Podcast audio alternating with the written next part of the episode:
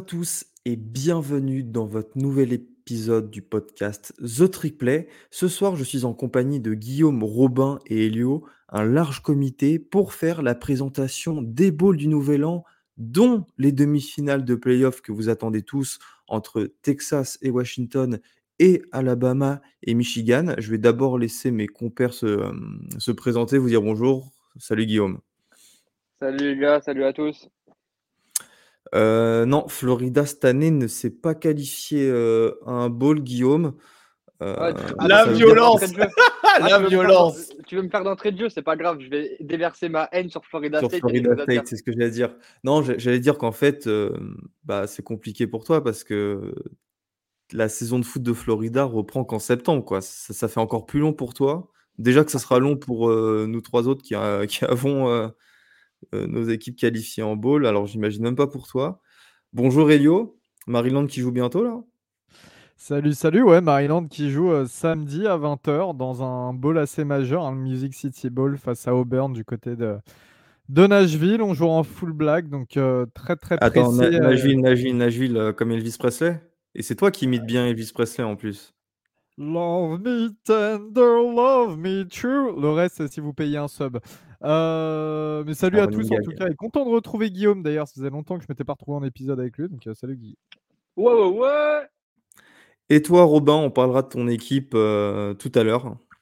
Ouais, Salut, Robin. euh, salut à tous et ça fait euh, plaisir d'être euh, le seul représentant du New York Six Ball dans ce podcast.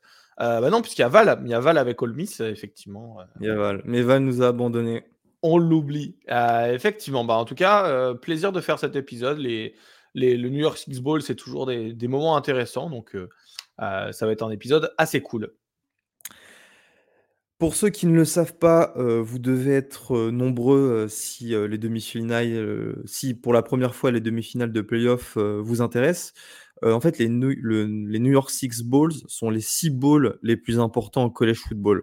On en dénombre pour le coup six le Cotton Bowl, le Peach Bowl, l'Orange Bowl, le Fiesta Bowl, le Rose Bowl et le Sugar Bowl.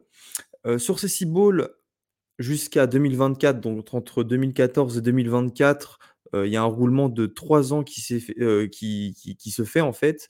Et deux de ces bowls servent de demi-finale de playoff. Ça ne sera plus le cas à partir de l'an prochain avec la mise en place des playoffs euh, à 12. Alors nous, on vous propose de commencer avec euh, le Rose Bowl et le Sugar Bowl qui font office de demi-finale euh, cette année.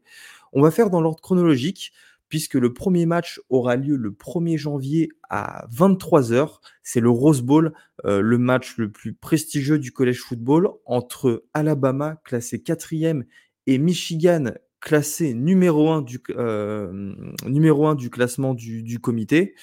Euh, au-delà, avant de rentrer dans, dans le fond du match, j'ai envie de dire que c'est un peu une affiche de rêve d'avoir euh, voilà, ces deux programmes, ces deux Blue Bloods s'affronter bah, dans le bowl le plus prestigieux du college football. Je sais pas ce que vous en pensez. Moi, j'étais plutôt content à l'annonce de, de cette affiche de ce côté-là.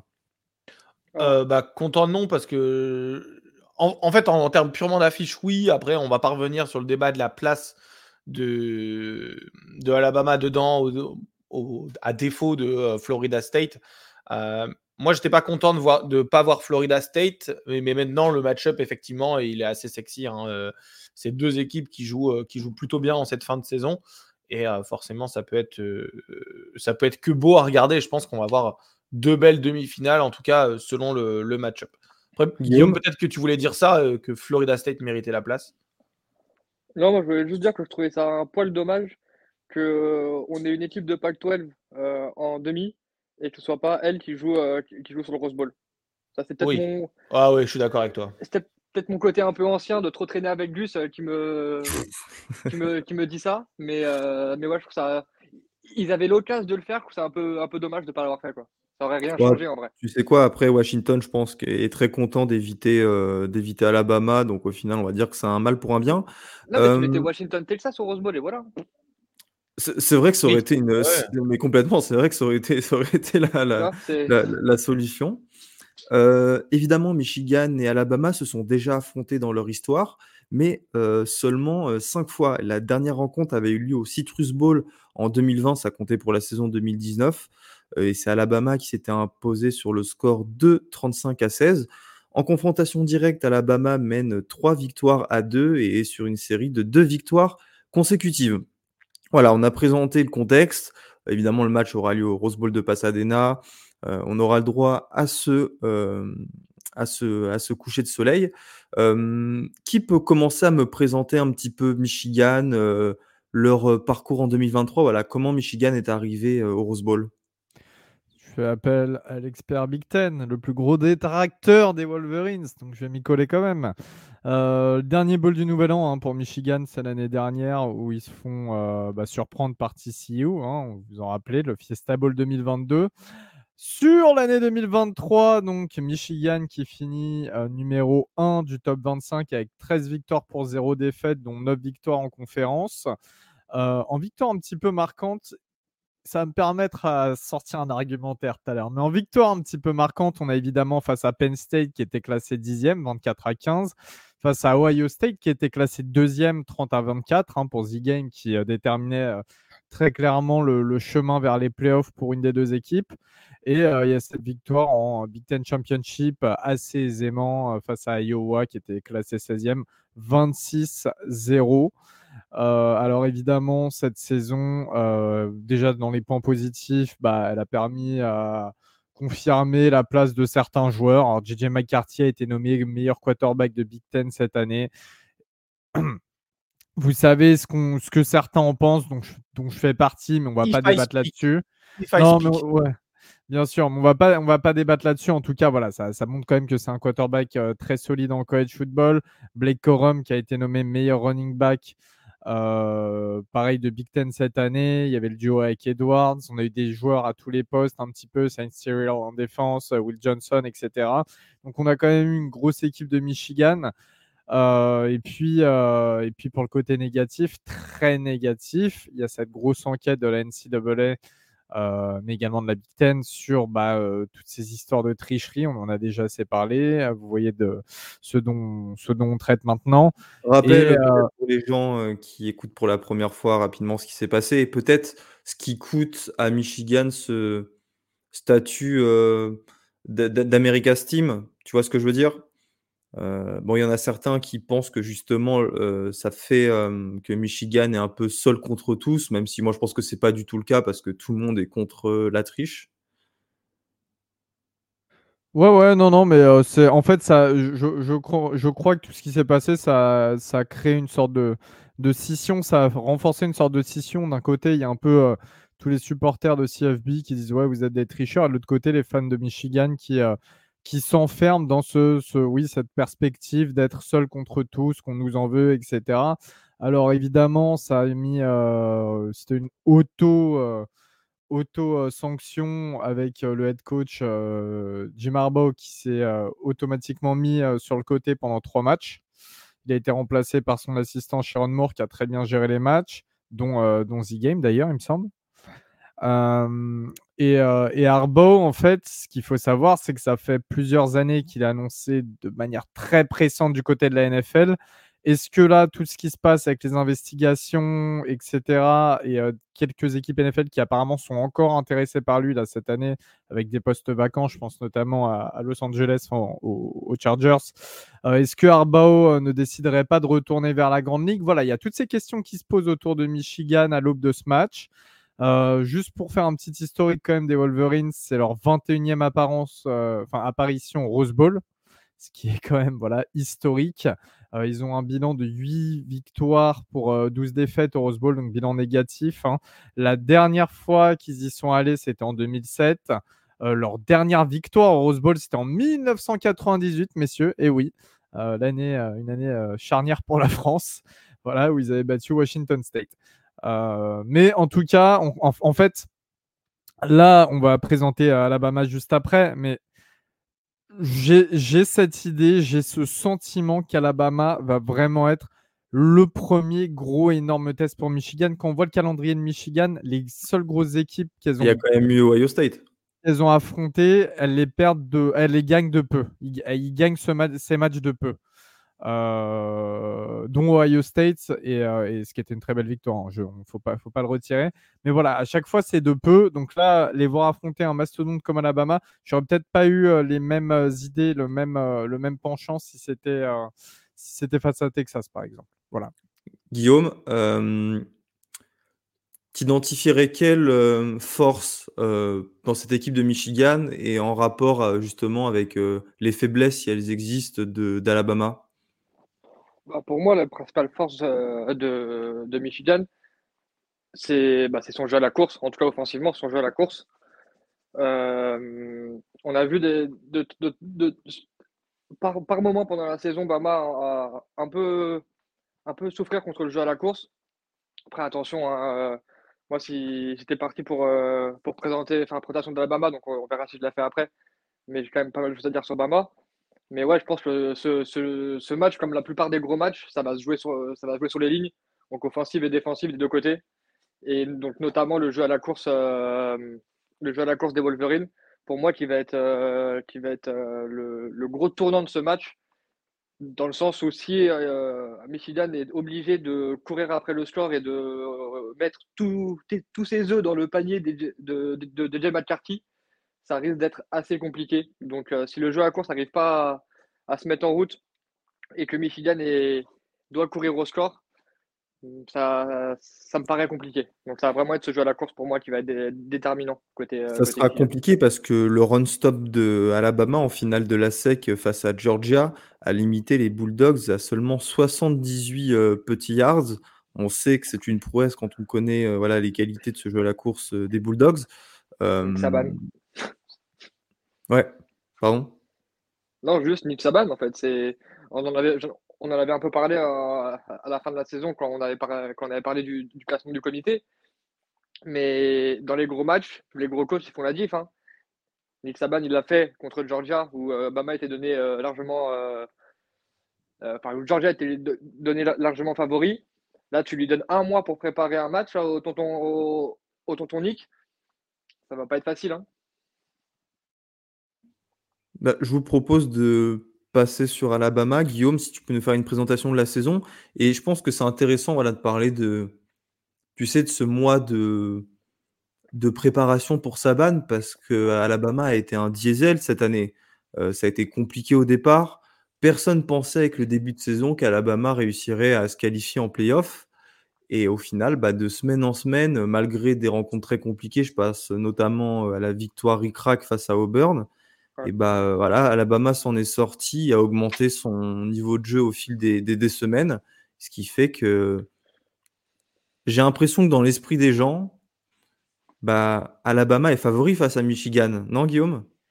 Bah, Je pense que très clairement, ouais, Alabama est favori à Michigan, contre Michigan. Peu importe l'équipe d'Alabama, juste parce que sur le banc, il y a Nick Saban. J'en ai parlé un peu juste avant. C'est ce... Je pense qu'on est assez d'accord tous maintenant pour le dire que allez, si c'est pas le plus grand coach de tous les temps du college football, il est très clairement euh, dans les trois. On peut, on, peut sortir des noms euh, d'il y a 60 ou 70 euh, ans pour mettre dans la balance, mais dans l'ère moderne, on va dire, du college football, c'est très clairement le plus grand coach de tous les temps. Donc, donc pour parler un peu d'Alabama, leur dernier bowl du Nouvel An, il date de 2022 contre Kansas State, une victoire contre Kansas State, je dis pas de bêtises. C'était au Sugar Bowl. En 2023, donc comme tu l'as dit, euh, une saison, bah, une saison de SEC. Donc euh, c'était euh, c'était la guerre. qui s'est d'ailleurs encore une fois comme tu l'as comme tu l'as si bien dit mal commencé. déjà déjà pendant l'off-season, il y avait beaucoup d'interrogations, notamment sur le poste de quarterback.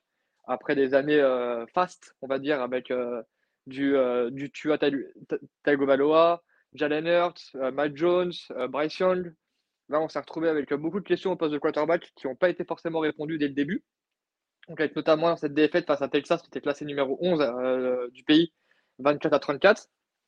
Derrière, il y a quand même des victoires références, donc notamment face à Ole Miss, qui était 15e à l'époque.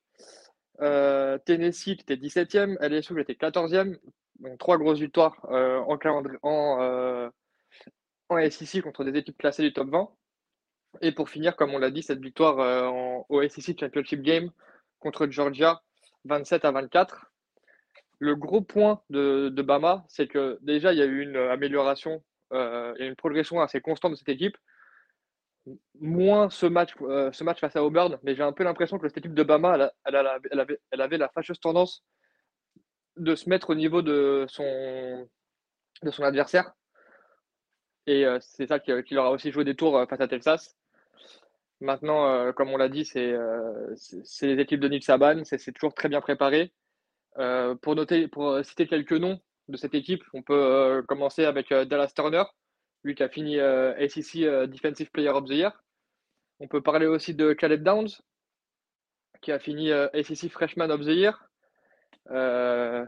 C'était pendant très longtemps une grande, une grande vanne, un gros running gag, gros running gag pardon, le kicking game de, de, Alabama, donc notamment, notamment les kickers. C'était un, un running gag avant que Will Richard arrive. Exactement, c'est là où je voulais en venir. Avant, mais ça c'était avant, parce que maintenant ils ont, ils, ont Will Richard qui a fini Special Team Player of the Year. Il a, 5, il a 150 ans ce bâtard. mais il est plus vieux que mon daron, le bouc. Et, et, non, en fait, c'était le, le, truc où tu pouvais dire si on a l'opportunité, ça joue sur un field goal, il y a moyen de à Bama. Là, maintenant, en fait, ça, tu l'as même plus. Donc, donc cette équipe, elle est, elle est armée, elle va être préparée. Et ça, très clairement, tout le monde le sait. Et comme je l'ai dit, si elle, se met, si elle se met au niveau de son adversaire et qu'elle se met au niveau de Michigan et que tous les joueurs sont, euh, sont quand j'ai concerné, c'est euh, vraiment euh, concentré et, appliqué et impliqué. Je pense que, que, Bama devrait, devrait s'en sortir. On est obligé de, parler, même vite fait, sur la place de Bama en playoff. donc très controversé, comme tu l'as dit, avec, avec le choix justement de mettre Bama à la place de Florida State. Ouais, parce que Alabama a voilà, coupé l'herbe sous le pied à Florida State qui a terminé la saison invaincue, alors qu'Alabama avait une défaite. c'est ce qui a fait, c'est ce qui a fait débat, Guillaume. C'est ça. Donc, ouais, il y a deux équipes, deux équipes avec une défaite dans ces dans ces playoffs, donc Texas et Alabama.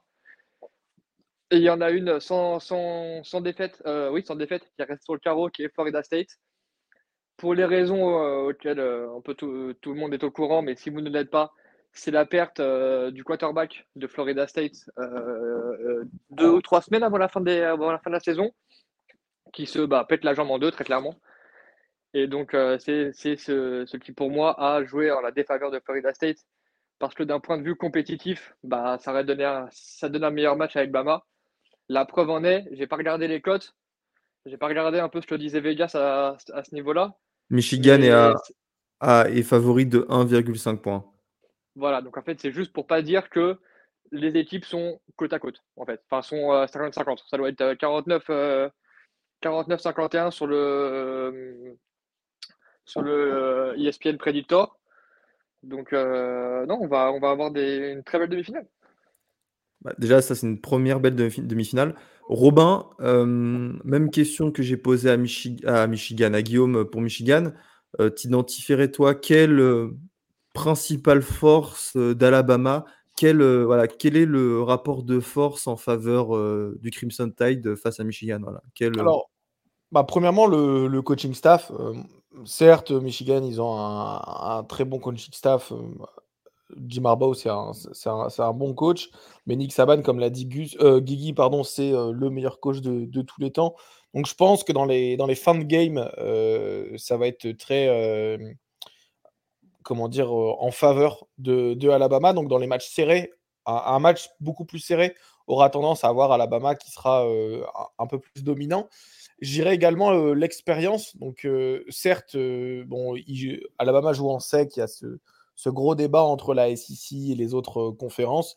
Mais je trouve qu'ils ont l'habitude d'être dans les gros matchs, alors que, on l'a dit, Michigan a, fait qu'un seul gros match en réalité contre Ohio State et un match moyen contre, contre Penn State, enfin contre des équipes de cette qualité-là.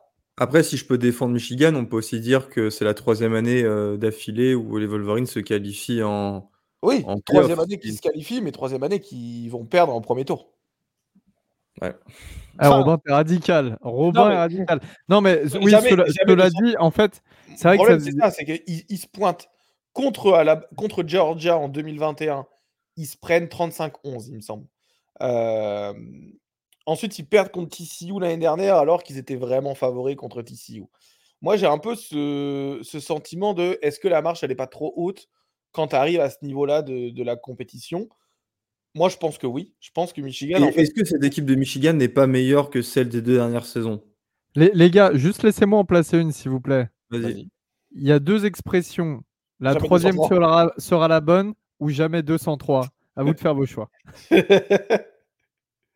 Jamais 203 pour moi, mais euh, en fait, j'ai l'impression que Alabama est tellement en dynamique de. Euh, ils ont battu Georgia, ils ont battu LSU, des, grosses, grosses équipes, en fait, sur les dernières années, enfin, les dernières semaines, et ils sont en, vraie pente ascendante hein, sur, sur leur dynamique, alors que Michigan, ils ont joué personne en début de saison, ils ont joué un match contre une équipe, une bonne équipe, et un match contre une très bonne équipe. La finale de, de, Big Ten, par exemple, bah, ils ont joué contre Purdue ou je sais plus quel autre, euh, Iowa. Donc voilà, c'est, je pense qu'en termes de dynamique, Alabama la dynamique. Le running game, la défense contre la course de Alabama, elle est injouable. Et la force de Michigan, c'est justement cette, ce jeu à la course. Je pense qu'Alabama va dominer en défense sur, son, sur le running game. Il va falloir donner la balle à JJ McCarthy, qui, dans les gros matchs de Michigan, a lancé euh, 8 passes contre euh, Penn State et contre Ohio State une, une, quinzaine. Quoi. en gros, 20 passes, en 20 euh, passes dans, les, dans les deux plus gros matchs. Si Alabama force Michigan à lancer 20, 30 fois dans le match, euh, ça sera une victoire de, de Alabama. si je résume, en fait, les gars, on aura la, vérité en fait euh, sortira de cette euh, bataille des, tranchées quoi. Celui qui gagnera la bataille des tranchées euh, remportera le match, on est d'accord? Exactement. Très clairement, ouais. J'ai vraiment, je te le dis, Gus, j'ai quand même, j'ai beau détester Michigan, etc. J'ai quand même cette conviction qu'ils ont un, un effectif d'une meilleure qualité que celui d'Alabama, ou en tout cas plus abouti, plus à point. Mais voilà, comme l'a dit Guigui, ce, Nick Saban sur un match, il peut te faire vivre l'enfer et, euh, détruire tous tes, espoirs, tous tes rêves. Donc euh, c'est ultra difficile à prédire. Je, vais donner juste pour terminer, euh, avant de vous demander vos prédictions, vos pronostics plutôt, deux arguments en faveur de Michigan. Moi, fan de Notre-Dame, donc voilà, se dire l'affront que c'est.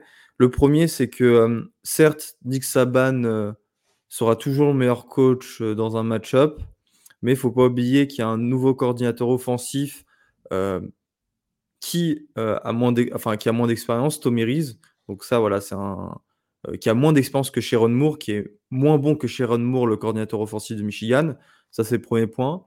Et le deuxième, est-ce que vous pensez que les, les playmakers en défense de Michigan, je pense notamment au linebacker et dans le backfield, hein, Sandry Steele, Will Johnson, etc., peuvent euh, voilà, tirer profit peut-être parfois des brain farts de euh, Jalen Milrow? Jalen Milrow qui, on l'a vu contre Georgia à certains moments, euh, voilà, ça passait à pas grand-chose de l'interception ou du fumble. Est-ce que là aussi, ça peut... Voilà, ces turnovers provoqués par la défense de Michigan peuvent avantager les Wolverines? Moi, je le pense.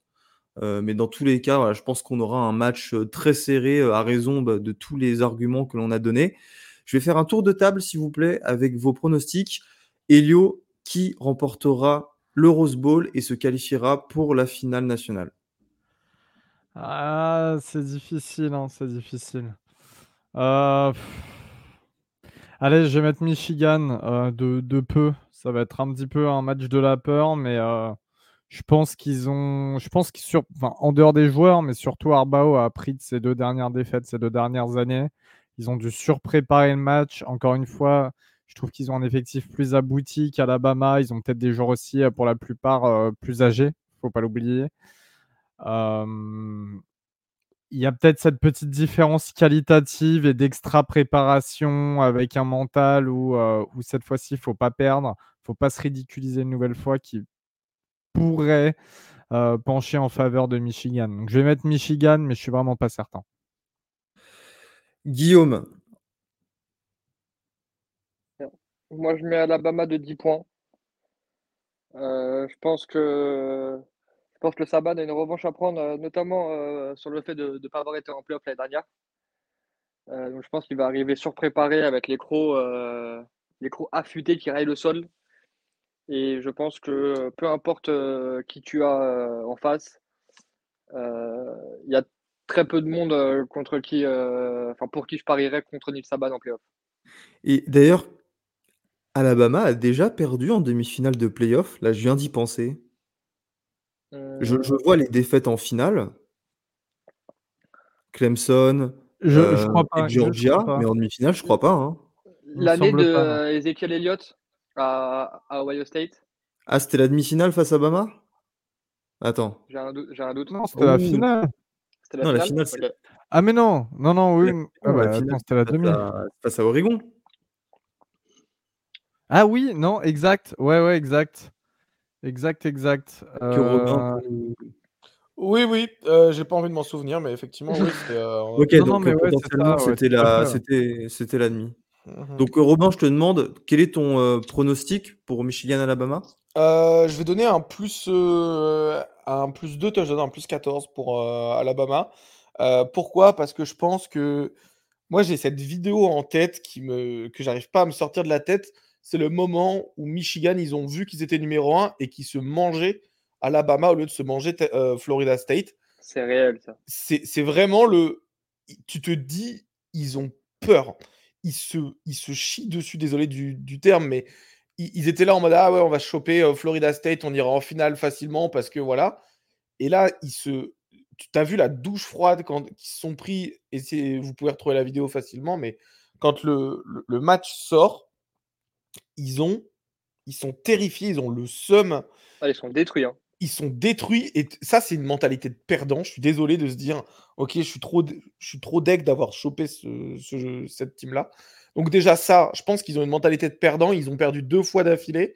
2021-2022, euh, ils doivent, se, ils doivent jouer avec la peur au ventre. Et euh, ça, c'est typiquement le genre d'équipe qui va se faire euh, rouler dessus. Parce que Alabama et Nick Saban, eux, ils sont là pour être là, en fait ils, sont construits pour être là. Ah, c'est abattre l'ennemi. Hein. Ils s'en foutent de qui est en face. Hein. Ils savent juste qu'il n'y a, pas le... a pas le même maillot en face. Donc ils, sont... ils ont rien à foutre de savoir qui c'est. Hein. Et je suis totalement d'accord avec cet argument-là de... À de Rob, j'y avais pas pensé. Mais c'est vrai, si tu es sûr de toi, et, là tu peux pas mentir, c'est une, réaction en live sur, un... sur une nouvelle que tu apprends sur le moment. Tu peux pas mentir, tu peux pas cacher, faire de la fausse modestie ou, ou juste justement faire à montrer les pecs. Là, on a vu, on a, on a vu le plus profond d'eux. S'ils si étaient vraiment sûrs d'eux, sûrs de leur force, première équipe du pays, ils, prennent n'importe qui, ça aurait tapé dans les mains et ça aurait dit Yes, c'est exactement ce qu'on voulait, on va les taper. Eux, ils pensent être la meilleure équipe du pays, c'est nous. C'était pas ça la réaction. Ouais, c'est pour ça, moi je vais mettre un, plus 14 et je pense que JJ McCarthy, il aura la balle dans les mains 25, 30 fois, ce qui sera, pas, beaucoup trop pour gagner pour lui. Après, si la ligne, de, Michigan détruit totalement euh, la D-line de, de, Alabama, comme euh, Georgia n'a pas réussi à faire, bah là, il y aura match. Euh, mais sinon, tu peux pas te reposer sur le running game, pour moi, contre Alabama. Et c'est ce que Michigan a fait sur tous les matchs de toute la saison sur les trois dernières saisons. Moi, je pars sur une victoire d'Alabama, mais de plus 3. Je pense que ça a joué un field goal.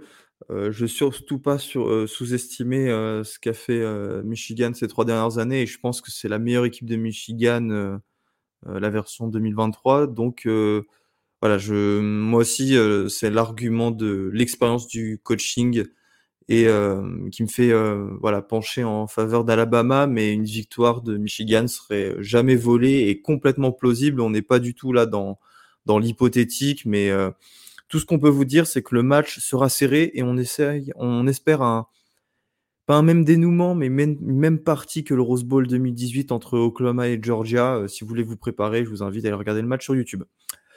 Après euh, ce Rose Bowl, on aura droit au Sugar Bowl à 2h45 du matin. Un Sugar Bowl euh, qui aura lieu au Superdome de la Nouvelle-Orléans, qui verra s'affronter Texas, classé numéro 3, et Washington, classé numéro 2. Elio, peux-tu nous faire un petit retour sur la saison de Texas Texas qui a attendu la dernière année des playoffs à 4 pour, pour s'y qualifier?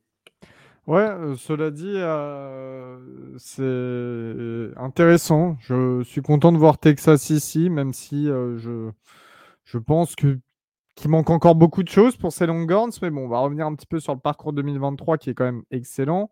12 victoires pour une défaite et champion de Big 12. Il y a une défaite face à Oklahoma au Red River Showdown.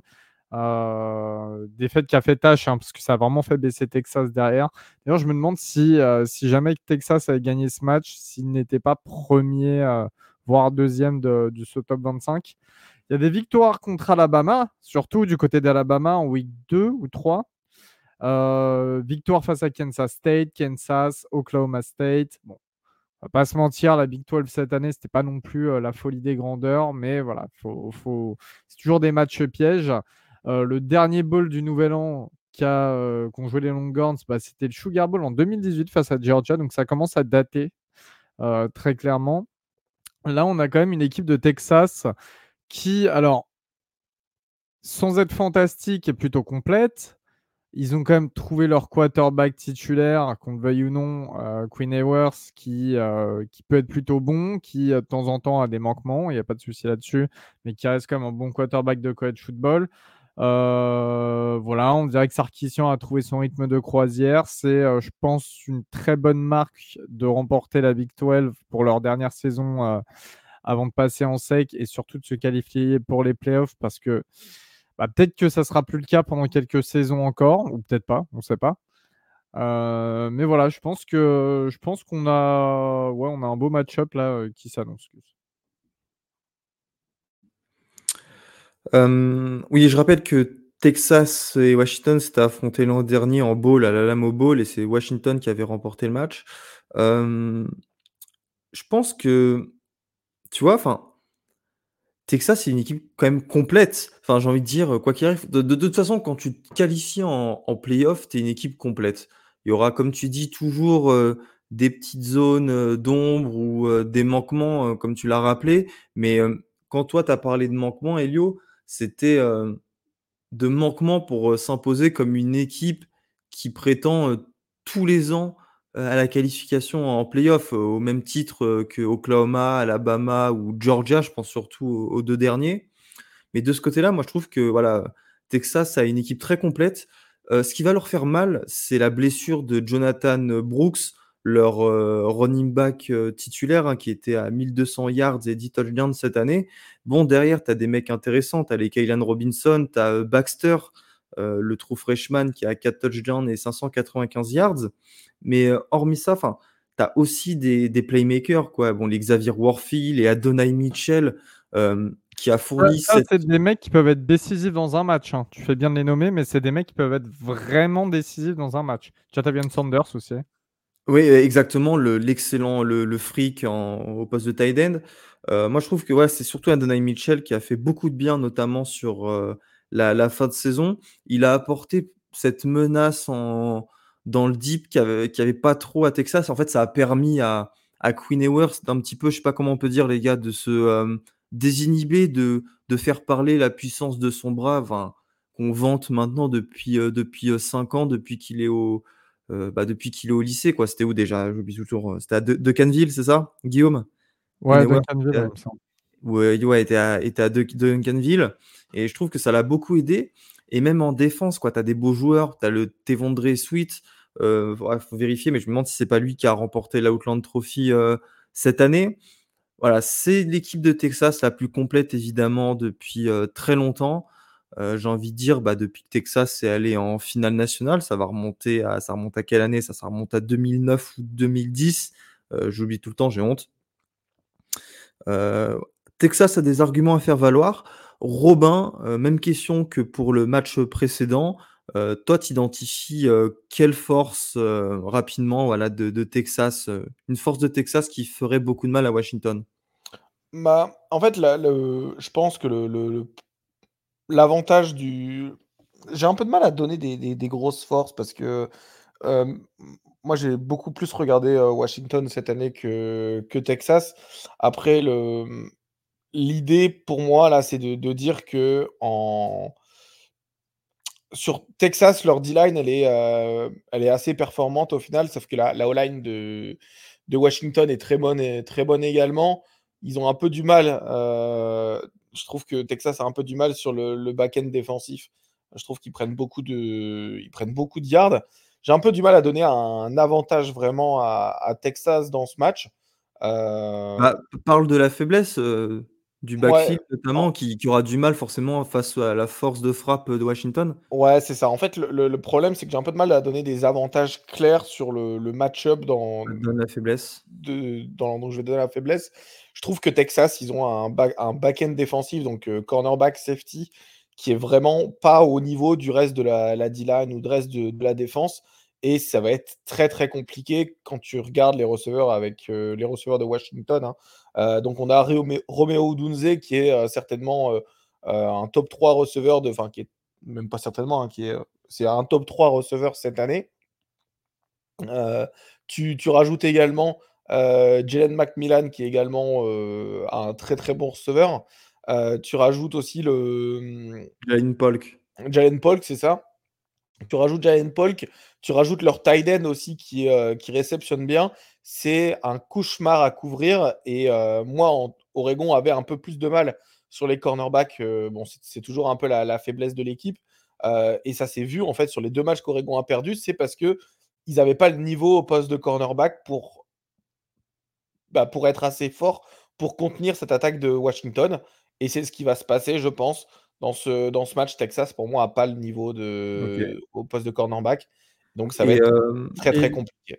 oui, pour suivre ce que tu dis, Elio, euh, vas-y, Elio. Euh, ah oui, bah, mmh non, je pense pas. Je sais pas si tu voulais répondre à la question à laquelle j'allais te poser, donc dis-moi ce que tu voulais dire, pardon. Bah, juste, juste, avant que tu me la poses, double force surtout, parce qu'il y a donc ce, ce, ce, supporting cast dans les airs qui est assez incroyable. Mais à la, à la, dans la running back room, on a Dylan Johnson qui a 1100 yards et 14 touchdowns cette année. Bah, j'allais dire justement de... j'allais demander, demander Elio de présenter Washington, leur saison et bah, leur force justement. Eh ben, je vais présenter Washington, leur saison et leur force, qui a une saison parfaite parce que c'est 13 victoires pour 0 défaite. Impressionnant cette montée en puissance de Washington depuis euh, euh, que, euh, que Deber a repris, a repris le programme en provenance de Fresno State. 13-0 champion de Pac-12, deux victoires face à Oregon. On était persuadé qu'il y en aurait une, pas deux. Enfin, on était persuadé une fois qu'il y en a une, qu'il n'y aurait pas la deuxième. Victoire face à Oregon State, victoire face à Utah, face à USC, face à Arizona. Ça peut, alors ça peut pour certains pas vous parler, mais c'est des équipes qui ont bien grandi. USC, vous savez évidemment tous les espoirs qui étaient mis sur le programme en début de saison. Euh, et là, Washington qui se retrouve dans une situation particulière. Le dernier bowl du Nouvel An, c'est 2018, tout comme Texas finalement, le Rose Bowl face à Ohio State. Et ça sera euh, la première équipe de Pac-12 d'ailleurs à apparaître au Sugar Bowl. La première et la dernière, puisqu'il n'y aura plus de Pac-12 de toute manière. Mais, euh, mais voilà, pour, pour parler donc de, de, cette équipe en règle générale, évidemment, vous avez Michael Penix qui a été désigné comme un des tout meilleurs joueurs du college football cette saison en poste de quarterback. Hein. 33 euh, touchdowns, 9 interceptions, 4218 yards, 3 touchdowns à la course en plus. finaliste du Iceman. Finaliste du Iceman, donc euh, top 3 hein, quand tu es finaliste du Iceman. Euh, Dylan Johnson, le running back, je vous disais 14 touchdowns, plus de milliard à la course, et euh, évidemment tous ces noms là, toute cette, tout, il y, a quand même quatre receveurs intéressants. On se retrouve avec un Jalen Mike Milan qui a pas les stats attendues, tant Jalen Paul qui Romeo Dunze était incroyable, et il y a aussi ce, ce truc de Macmillan était de base la, plus grosse force, on va dire, euh, aérienne euh, du côté de, Washington. Donc évidemment, la blessure, euh, fait du mal. Hmm. Ouais, vous connaissez, vous connaissez la chanson. Jake Vestover en tight c'est aussi super. Il y a un comité de trois tight Enfin voilà, et au niveau de la défense, on a des mecs à peu près solides un peu partout. Encore une fois, des fois, il y a des petits trous du côté de Washington. La défense pourrait être meilleure, mais ça reste bon. On a évidemment sur la D-line Brandon Trice, vous le connaissez tous. Alors, il sort une saison un petit peu décevante, mais il est quand même à 5 sacs.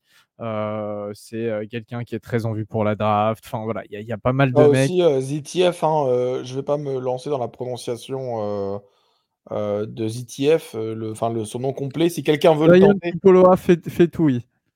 il est. Ah, ah, t'es arrivé prêt, t'es arrivé prêt pour ce podcast, Delio. Hein. Mais euh, non, non, moi, pour avoir euh, justement joué Washington deux fois cette saison et avoir perdu deux fois, un peu, Oregon a perdu deux fois, c'est une, une équipe qui est très, euh, qui est très complète. je pense que leur back-end défensif, ils ont qu'un seul bon cornerback qui est le numéro 1. J'ai oublié le nom de leur numéro 1 là. Mohamed. Mohamed, ouais. Ah euh, oui, oui, oui, Mais en fait, pour moi, c'est le seul bon cornerback euh, qu'ils ont. Euh, et Queen Worth, j'espère qu'il fera un match qui, comme il avait fait contre Alabama, contre Alabama. Sinon, c'est typiquement le genre de match où Washington va prendre les devants et va pas se va pas se retourner quoi. oui, et, puis, et surtout que Washington justement avec cette capacité à gagner les matchs. En fait, au final, c'est peut-être ça le plus impressionnant avec Washington, c'est que même quand on a eu des doutes, même quand ça a été compliqué, même quand on a aperçu des défaites, et ben Washington a toujours réussi à, s'imposer. Et, on bah, l'a vu plein de fois cette saison. Et c'est ce qu'on. J'ai une stat méfiante pour vous. Parce que beaucoup de gens reprochent à Washington, c'est de ne pas avoir gagné d'assez de points, mais Washington a gagné tous ses matchs.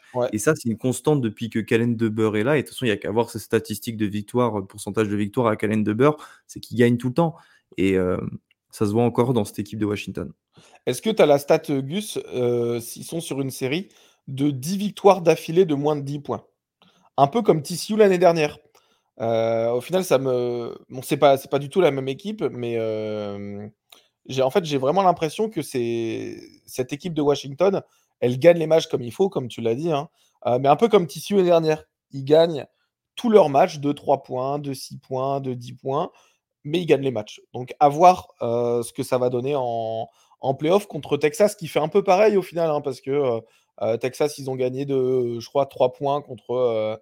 Euh, ils ont Kansas perdu State. Ouais, 3 points contre Kansas State, ils ont gagné de 3 points contre TCU, de 10 points contre Iowa State, etc. Donc, c'est pas les mêmes, c'est pas les mêmes équipes, hein, évidemment, mais voilà, moi je pense que ça va être un match où déjà, pour ceux qui aiment, il va y avoir des énormément, énormément de, de passes lancé. Ah, euh ah, ça, ça, je pense que pour le spectateur, ça va être aussi un très beau match. Ouais. Ah ouais, carrément. Bah, ça va être certainement le match le plus avec le plus de points. Je crois que la line de la line de Vegas, elle est à euh, l'over Ouais, euh, même pas, ça vient de changer là, je viens de le voir, ça ouvre à 64.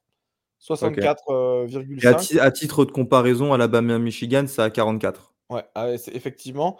Donc il y, y, a vraiment quelque chose de voilà, il y aura beaucoup de points. Ça va être à qui marque, euh, marque le plus de points. Washington n'est pas du tout donné favori. Hein. Le match-up predictor, il est à 70-30 pour euh, Texas. Et euh moins 4 pour Texas selon Vegas. Mais, mais voilà, je pense que ça va être un, super match dans, dans tous les cas entre deux très belles équipes. J'aimerais juste ajouter aussi qu'il n'y aura pas Malik Murphy, le quarterback numéro 2, qui est victime voilà, des règles de, calendrier. On en parlera tout à l'heure de, de, transfert. le quarterback numéro 2 est donc Arch Manning. Donc en cas de blessure de Queen Ewers, qui a une épaule qui queen un petit peu, ça serait Arch Manning. Pour terminer sur ce Sugar Bowl, j'ai une question à poser à Guillaume. Si tu es cornerback de Texas, comment tu fais pour arrêter un Jalen McMillan, un Jalen Polk, un, un Romeo Dunze, hein, qui est quand même à près de 1500 yards cette année? Alors, du coup, pour te répondre, juste si je suis corner, je ne sais pas. Maintenant, si je suis, euh, si je suis corps de def, c'est euh, cover 3 euh, hard, style, style LOB de Seattle à l'époque. Donc, avec tes deux corners et ton free safety loin dans le deep. Et tu concèdes, on va dire, tout ce qui est un peu short ou intermédiaire en disant que, que tu arriveras toujours à gratter soit un sac, soit une balle typée, soit une balle défendue par par, euh, par ton safety, euh, ton strong safety, ton nickel ou ton backer. Tout ça, juste en te disant, te fais pas, te fais pas cramer la tronche deep par, euh, les, menaces que sont les receveurs de, Washington, parce que sinon ça va être un très long match si tu te retrouves à courir au score en prenant des drives courts en plus, ça va être compliqué. Par la même occasion, je te demande ton prono pour ce Texas-Washington. Euh, bah en vrai, de base, je voulais mettre Texas. Mais en fait, en posant cette question, tu m'as tout remis en cause parce que je ne sais pas si, Texas sera capable de ça. Mais vas-y, je vais dire Texas de 3 points. Genre vraiment un match très serré, comme, euh, on l'a tous un peu, peu dit. Mais euh, ouais, Texas, euh, Texas de 3 points. Elio, Texas aussi ou Washington? Euh, non, non, Washington. Washington a moins de trous d'air sur le terrain. Washington a cette force mentale et cette détermination à chaque match qui, qui m'impressionne sincèrement. Comme je l'ai dit tout à l'heure, j'aurais jamais cru qu'ils puissent battre Oregon deux fois dans l'année. Ils l'ont fait. Euh, je les vois sortir d'une euh, conférence qui a été très relevée, mine de rien, cette année, contrairement à la Big 12. La Big 12 était plus homogène et moins relevée. Voilà, je, vois en Washington un candidat euh, idéal pour, pour se qualifier, sans évidemment qu'il y ait une grosse différence, mais ça se jouera. Allez, ouais, un touchdown, un touchdown de diff. Robin. le cœur me dit de supporter Texas parce que je je ne peux pas, en tant que fan d'Oregon, euh, supporter Washington. Euh, même, euh, même si je, suis en, fan de la Pac-12, en premier, je suis fan d'Oregon, donc c'est pas possible pour, pour moi de, mettre Washington vainqueur. Maintenant, mon cerveau me dit que Washington va totalement éclater le defensive backfield de, Texas. Donc, je vais mettre déjà un gros, gros scoring game. Hein. Pour moi, les deux équipes, elles marquent plus de 35 points un, bon 44-41 euh, qui se joue euh, pas forcément sur un field goal, mais un, voilà, ils, juste ils n'ont pas le temps de. Ça se joue dans les derniers moments, quoi. En gros, il y a 4 points d'écart et, Washington marque dans, les derniers, euh, dans le dernier carton à, la fin du match. Je vais dire une victoire de, de Washington parce que le. Bah, faut avoir des bons pronostics, mais je serai supporter de, Texas ce soir-là. Oh, tu sais, on n'avait pas trop de doute euh, que tu supportes euh, Texas euh, sur ce match-là. Ouais, bah fuck, fuck them, hein, vraiment. enfin, fuck them, pas Et, et Go Huskies, hein, Go Huskies, évidemment. Ouais, et moi, je pars sur. Allez, je pars sur Washington. mon avis a beaucoup changé ce mois-ci bah, dans notre space que vous pouvez retrouver sur les plateformes d'écoute. De, J'avais dit Texas pour le titre. Mais euh, moi aussi, je, pense en fait, je là, vous m'avez, euh, je viens de me convaincre que ça devait être Washington. On va passer aux autres bowls du Nouvel An. On va faire pareil. On va, on va commencer par euh, ordre pas alphabétique, mais ordre chronologique. et oui, j'ai oublié de préciser. Évidemment, tous les matchs sont diffusés sur Beansport. Hein, on n'a pas pris le soin de, préciser. tout est diffusé sur ESPN et, et Beansport. le 29 décembre, donc dans la nuit du 29 au 30, on aura le droit au Cotton Bowl entre Missouri et Ohio State, euh, respectivement classés 9e et 7e. Le match aura lieu à l'IT Stadium d'Arlington. Euh, je trouve que c'est un match très intéressant parce qu'au final, il y a eu euh, déjà pas de transfert et d'opt-out du côté de Missouri et du côté d'Ohio State, hormis voilà, le départ de Kyle McCord et probablement l'opt-out de Marvin Harrison, c'est pas très grave parce que c'est une équipe qui a tellement de talent que voilà, ça nous assure d'avoir un match de, grande qualité comme ça avait été le cas les années précédentes, notamment lors du Rose Bowl. vous vous en rappelez évidemment en 2021 face à Utah qui avait été exceptionnel. Est-ce que Elio, tu peux nous présenter la saison de Missouri, Missouri en finale qui a été voilà la surprise en sec, qui est arrivée de la deuxième de séquiste derrière Georgia. Missouri, euh, on va le dire très clairement, c'est une saison fantastique. 10 victoires, 2 défaites en SEC East. Euh, on les voyait jamais arriver à, ce point. Euh, Drinkwitz. D'ailleurs, franchement, je tenais à, féliciter le département athlétique de Missouri qui a, conservé Eli, Drink, Drinkwitz, qui était quand même sur la hot seat à un, moment donné. En donnant. Hot seat, peut-être pas, mais on, nous, on s'était foutu de leur gueule. Enfin, toi et moi notamment. Je me rappelle. Bah ouais, enfin, en tout cas, je... on comprenait pas trop le choix. C'est vrai qu'il y a eu quelques bonnes affaires au niveau du recrutement, au niveau des transferts aussi. Et euh, bah, ça a été payant parce qu'ils sortent une saison quasi, parfaite. Alors, les deux défaites, c'est face à LSU, 49-39. Ça va, il n'y a pas mort d'homme. Il y a 10 points de diff, même s'ils se prennent quand même 49 pions. une défaite de 9 points face à Georgia, 30 à 21. Sinon, euh, dans le reste du calendrier, bah, ça bat euh, Kentucky qui était 24e, ça bat South Carolina, ça bat Tennessee qui était 13e, ça bat Florida, ça bat Arkansas. Alors oui, on sait Florida, Arkansas ont un petit peu plus de difficultés cette année, mais bon, voilà, c'est, ça reste des, équipes avec des bons joueurs. ça bat Kansas State aussi qui était 15e. Donc non, c'est une très bonne saison. là, c'est l'occasion de montrer. Alors, Évidemment, il n'y a pas tout le talent dans le roster de Missouri que, celui d'Ohio State, mais c'est l'occasion de montrer bah, que, euh, que cette équipe n'est pas mauvaise et peut toujours embêter les grands. Euh, on a Brady Cook qui sera là pour le match, qui sort d'une saison à 3 milliards, 20 touchdowns et 6 inter. Euh, il a 8 touchdowns à la course également. C'était ça qu'il fallait que je me rappelle. Euh, Cody Schrader, le running back, évidemment, 1500 yards, 13 touchdowns, hein, euh, qui a été élu d'ailleurs meilleur joueur Walcon de la saison. Enfin, il était Walcon à l'époque, mais meilleur joueur qui a été Walcon voilà pour cette année 2023 au final. Et puis, pareil, dans les airs, il y a des mecs. Il y a Luther Burden, donc l'ancien 5 étoiles, qui sort une saison à 1200 yards et 8, 8 touchdowns. Il y a Theo Wiz, l'ancien 5 étoiles d'Oklahoma, euh, qui sort une saison à 6 touchdowns et 700 yards. Donc non, il y a, y a, de, quoi, y a de quoi être très embêtant. Et euh, pareil au niveau de la défense, si vous voulez garder un œil, il y a le très bon cornerback Chris Abrams-Drain euh, qui sort une belle saison. Je crois qu'il a 4 interceptions, un truc comme ça. Moi, c'est un, petit peu un de mes sleepers. Je pense qu'il sera au second tour, etc. Alors, désolé de parler de draft, mais c'est aussi le moment charnière pour certains joueurs. Ce genre de match, ce qu'il faut savoir, c'est que les New York Six euh, face à des grosses équipes comme ça, pour des joueurs qui évoluent à Missouri, euh, ou pour même n'importe quel joueur euh, qui n'opte out pas, c'est le moment aussi de se montrer juste avant de partir vers le monde professionnel. Et c'est ça qui crée aussi des gros matchs. ouais, et comme tu l'as dit, voilà, pas d'opt-out, je pense c'est ce qui est très important à retenir parce que toi, dans les équipes comme Missouri, qui se qualifiait dans des bowls du Nouvel An, si tu as des opt-out, bah, le match devient vite euh, inutile. quoi. Parce que, euh, certes, c'est des équipes talentueuses, hein, évidemment. Tu fais pas une saison à 10 victoires et 2 défaites sans talent, mais il y a un gap qui est quand même euh, énorme avec Ohio State. qui veut présenter la saison d'Ohio State hein, Ohio State, qui pour la troisième année consécutive, c'est pas qualifié en. n'a pas remporté la, Big Ten, donc c'est pas qualifié en finale de Big Ten parce qu'à chaque fois ça a été des défaites face à Michigan. Ouais, bah si tu veux, je, m'en charge.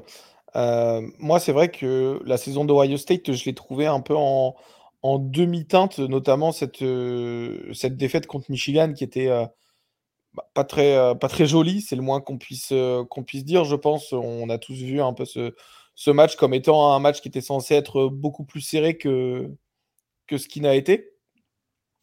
pour moi, Ohio State a, a eu du, mal face à quelques, quelques équipes, notamment bah, voilà, Penn State. Euh, enfin, c'est la seule équipe pardon, contre laquelle ils ont, ils ont eu du mal. Mais vu le niveau de la, de la Big Ten euh, de cette année, c'était euh, assez évident, on va dire, que, que Ohio State avait bah, toutes les armes en main, entre guillemets, pour jouer sa saison sur, comme d'habitude, face à Michigan. ils ont perdu ce match de, de 6 points, mais la réalité, c'est que euh, ça aurait pu faire beaucoup plus de, ce que, euh, de ce que je m'en souviens. Euh, Ohio State marque en toute fin de match hein, pour réduire le score, il me semble. mais sinon, voilà, l'idée, c'est. Ah non, c'était serré un peu, un peu tout le temps. Il y, a eu 10 points d'écart à un moment, mais voilà, finalement, en fait, je trouve que cette saison d'Ohio State, elle est en demi-teinte. Ryan, certes, ils ont battu euh, Notre-Dame, mais ils auraient pu le perdre. Voilà, il y, a eu beaucoup de, je pense, de conversations autour de, de Ryan Day et de sa capacité à gagner les gros matchs, euh, surtout face à euh, bah, le, plus grand rival de l'histoire de Ohio State, hein, Michigan. Au final, cette place en New York Six Bowl contre Missouri, c'est un peu l'espoir de rédemption qui n'aura pas lieu, sans parler des prédictions, c'est que euh, Ohio State se retrouve avec beaucoup d'opt-out, beaucoup de joueurs qui partent pour la draft. Et ah, ah, tu peux nous faire une liste d'ailleurs? Ouais, bah, si vous voulez, je vous fais la, je vous fais la Des joueurs importants, s'il te plaît. Des joueurs importants. Bon, déjà, on a le, quarterback titulaire, euh, Kyle McCord. 703 hein. snaps qui, qui s'en va. on ne sait pas encore où il s'en va, si? Si, il va à Syracuse. Ouais, à Syracuse, ouais, effectivement, c'est ça. Donc Syracuse, euh, effectivement, compliqué, je pense, de perdre leur, euh, leur starting quarterback euh, qui a joué toute l'année. Hein, 703 snaps, c'est globalement à peu près tous les, tous les snaps dans les matchs importants. Et, on va dire les, les blowouts, il n'a pas trop, a pas trop joué. A priori, ça, serait, ça serait Devin Brown, hein, le quarterback numéro 2, qui, se, qui serait là pour être titulaire. Ils perdent également un de leurs leur, leur titulaires numéro 3 au poste de, receveur, euh, Julian Fleming, hein, qui a joué 552 snaps. Euh, ils perdent également euh, Jair Brown hein, de, au niveau du poste de, de, safe, de, cornerback. Et ils perdent aussi leur running back numéro 2, on va dire, Chip Trainum, euh, avec le, transfert. Après, je vous, passe les autres qui n'ont pas trop joué. Euh, on a également bah, beaucoup d'opt-out qui n'ont pas officialisé. Euh, on a Marvin Harrison Jr. qui, je pense, va bah, quitter un peu le, programme. Il, il, va se présenter à la draft. À mon avis, il ne devrait pas jouer. On aurait également potentiellement le, le running back titulaire Trevon Anderson qui ne devrait pas jouer. Euh, il y a Kate Stover, le tight end, Josh Proctor, le, safety, euh, JT Tumolau, le, le defensive end, euh, Tommy Eichenberg, potentiellement des joueurs qui n'ont pas encore annoncé s'ils jouaient ou pas. Mais ça risque de se, retrouver sur l'opt-out dans les, prochains jours, hein, puisque le, le, bowl, on l'a dit, il est le, il est le 29. Euh, il est le 29 décembre à, à 2h du matin, donc c'est dans deux jours. Euh, mais des fois, voilà, ils vont peut-être pas faire les, les entraînements. On, on, ne sait pas, c'est pas officiel, mais ça risque oui. de, de pas. Oui, jouer. et puis quoi qu'il en soit, enfin, tu vois, t'as pas Marvin Harrison, mais derrière, tu as les Carnell Tate, tu as tous les receveurs ah oui. 5 étoiles, et c'est comme ça en fait, enfin, qu'on que Marvin Harrison s'est révélé au final. C'était lors du Rose Bowl euh, face, à, face à Utah où il avait pris euh, la vedette avec euh, Jackson Smith and Jigba. Je sais pas si tu te rappelles. Ah ouais, bah, c'est un match de fou furieux. Ils ont mis euh, 250 yards à deux là, non Enfin, par si, si, bah, je crois. Et même, même mettait... avant le GSN, il avait fait 3, plus de 300. ouais, 300 yards, des TD de, de partout. C'était vraiment euh, fabuleux à voir comme match. Ça, c'était un vrai Rose Bowl comme on, comme on l'aime. Moi, j'aime pas trop que. D'ailleurs, euh, juste un petit, euh, un petit passage. J'aime pas trop que le Rose Bowl, ce soit une demi-finale. Parce que je trouve que, par exemple, il euh, y a beaucoup de monde qui joue le Rose Bowl en tant que. Même si c'est pas un, un, une demi-finale. Il y a moins d'opt-out pour un Rose Bowl qu'il y en aurait pour un Pitch Bowl, par exemple. Tu vois. Euh, je pense que le Rose Bowl a un peu plus de, de prestance. Euh, non, de prestige. De, de, prestige, pardon. Ouais, le, le Canada, ça t'a tapé sur le système. Le Granddaddy of them all, ouais, effectivement, le prestige. Euh, mais tu vois, le, le, le Granddaddy of them all, hein, le grand-père de, tout, de tous les bowls, je trouve qu'il y a beaucoup moins d'opt-out, euh, si un, même si c'est un bowl qui n'est pas une demi-finale. Euh, donc c'est vrai que c'est dommage d'avoir de, des opt-out là pour. Euh, bon, tu vois, c'est le Cotton Bowl. Tu dis pas c'est légendaire, à part si c'est une demi-finale. au final, cette ah, saison de Ohio State. Que tu, parce que tu compares, au, tu compares au mieux aussi, c'est pour ça. Oui, non, mais c'est ça. Mais tu sais, je, je pense pas en tant que joueur, tu te dises Ah, ok, je rêve de gagner le Rose Bowl, alors que T'as plein de mecs sur la côte ouest qui rêvent de gagner le Rose Bowl, tu vois. Euh, je sais pas mmh. si dans le sud tu te dis est-ce que tu rêves de gagner le Cotton Bowl? Bah ça euh... tombe bien, l'année prochaine euh, ça sera fini. Le Rose ouais. Bowl verra plus affronter euh, la Big Ten et la Pac-12. Robin, est-ce que tu peux nous donner ton pronostic et la raison pour laquelle euh, ton équipe va gagner? Bah Missouri. moi je vais mettre Missouri parce que comme on l'a présenté tout à l'heure, il n'y a pas d'opt-out de ce, de ce côté-là. Euh, tout le monde reste là et j'ai envie que. Je pense qu'une saison à 10 victoires euh, avec deux, les deux défaites contre les deux plus grosses équipes, euh, ça prouve qu'ils ont eu un niveau de jeu qui, qui était quand même assez, assez impressionnant. Le, ils n'ont pas eu de bol du Nouvel An depuis 10 ans. Voilà, pour moi, Missouri va le, le remporter grâce au running game. Grâce au Cody running Schrader. game. Cody mm. Schrager, effectivement. Pour moi, le, le running game va forcément rentrer en compte. Donc je vais mettre le running game de, de Missouri et euh, bah, surtout aussi le, okay. avoir plus envie que les autres. Guillaume, même question. Euh, vainqueur et raison pour laquelle euh, cette équipe va gagner? Euh, Moi, je vais mettre Ohio State. Parce que, euh, ouais, effectivement, il... Mizou fait une belle saison. Maintenant, sur les matchs que j'ai vus, ils vont pas avoir impressionné plus que ça. Euh, malheureusement, malheureusement pour eux, on va dire, j'ai vu euh, leur défaite contre euh, LSU et le, notre match contre Florida où, ils gagnent de 2 points avec un field goal à la dernière seconde. Donc, ils font une très bonne saison et je, ne retiens absolument rien à ça. Mais moins, moins, moins hypé que vous sur, sur cette équipe de Mizu. Donc, je pense que Ohio State et sa pléthore de 5 étoiles, malgré ceux qui vont opt-out, devraient réussir à, à s'en sortir. Elio Tu sais quoi, je vais prendre tout le monde à contre-pied, je vais donner Mizu, de pas beaucoup, mais la situation quarterback à Ohio State m'interpelle quand même beaucoup. Alors, pour avoir des 5 étoiles qui réceptionnent, il faut aussi le quarterback qui lance et qui soit euh, prêt face à une équipe qui est prête. Parce que Missouri, qu'on le veuille ou non, c'est l'équipe titulaire qui arrive et qui est déjà bien rodée. Voilà. Est-ce que ça va poser des problèmes à, l'attaque d'Ohio State qui sera un petit peu plus naïve et sans neuf? Pourquoi pas Donc, un petit misou de, de pas beaucoup, ça se tente. Pour toi, Gus? Moi, je pars sur Ohio State. Évidemment, tu as ce dernier match, mais tu as une, belle saison quand même où tu bats Notre-Dame à Notre-Dame. Voilà, il y a, je pense, suffisamment aussi d'arguments en leur faveur pour battre une équipe comme Missouri qui aura peut-être plus de motivation. voilà, leur dernier bowl du Nouvel An, c'était le Cotton Bowl en, en 2013 face à Oklahoma, je crois. Euh, ouais, et c'était un match remporté parce qu'ils avaient remporté la SEC East cette année devant des équipes comme Georgia ou Florida. Euh, voilà, il y aura peut-être cet excès de motivation, mais voilà, je, je, vois encore euh, Ohio State l'emporter.